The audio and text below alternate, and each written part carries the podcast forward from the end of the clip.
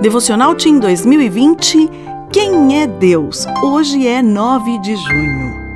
Deus trabalha para o bem.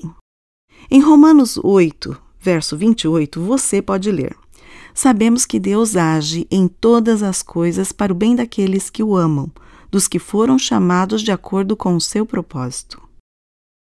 Era tempo de vacinação de animais. Soldados do tiro de guerra da cidade estavam nas escolas públicas ajudando na campanha. Com um posto de vacinação bem perto de casa, Breno e o pai foram a pé levar o Muck para receber sua dose. O Beagle da família saiu de casa feliz, acreditando que aquele seria um passeio comum. O cachorrinho nem imaginava o que esperava por ele logo ali na esquina. Quando chegou a vez do Muck, o pai de Breno o pegou no colo. Nesse momento, o animal pareceu finalmente entender o que estava acontecendo. Suas orelhas ficaram baixas e seu olhar triste se fixou nos olhos de Breno, demonstrando que ele queria sair dali.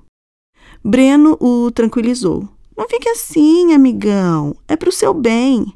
Não adiantou. Muki voltou para casa acabrunhado, sem se dar conta de que aquela picadinha poderia livrá-lo de uma doença, um problema maior. Às vezes, somos como Muki.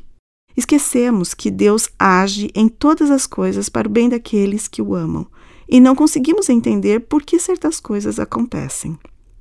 Agradáveis ou não, é preciso lembrar que todas as coisas acabam se transformando em bênçãos para nós, pois Deus tem um propósito para tudo o que acontece na Terra. Só precisamos confiar nele e deixar tudo em Suas mãos. Existe algo em sua vida de que você realmente não goste? Entregue nas mãos de Deus e confie.